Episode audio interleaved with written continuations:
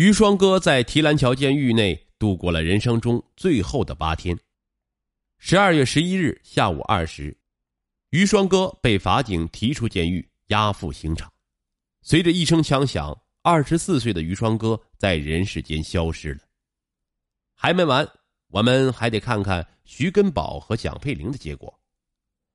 徐根宝和蒋佩玲虽然不是于双哥抢劫杀人的同案犯，但是在案发过程中有不少的牵连。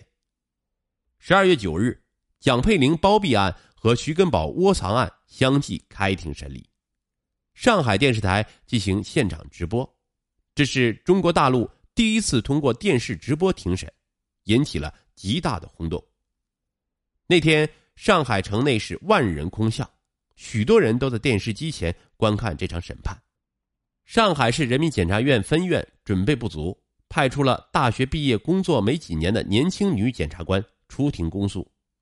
由于她在公诉中过于慷慨激昂，缺少理性分析，而让报童出身、刻苦自学成才且实战经验丰富的律师郑传本在庭审辩护中显山露水，一举成名。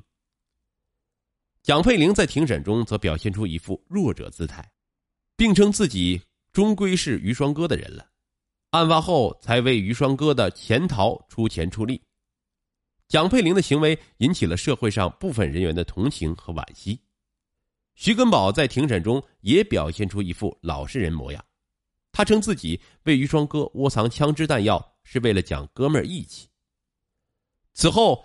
娶妻要娶蒋佩玲，交友要交徐根宝的传言一度在上海坊间流行着，主流媒体及时对此说法进行了批评，指出他们两人缺乏法律意识，不应当是大众效仿的对象。如果当初于双哥处在犯罪的悬崖边时，徐根宝和蒋佩玲能够对他进行有力的规劝和阻止，也许于双哥就不会犯下死罪。一九九八年一月八日。上海市中级人民法院以窝藏罪判处徐根宝有期徒刑五年，以包庇罪对蒋佩玲判处有期徒刑三年，他们都被关押在提篮桥监狱服刑。经过干警的教育，思想上有所提高。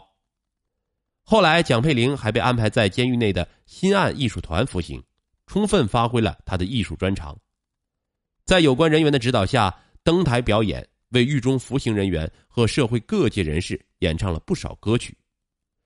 由于他认罪伏法，改造表现良好，最后获法院减刑，重新回归社会，组成了新的家庭。徐根宝经过多年的改造，也刑满出狱，走向新生。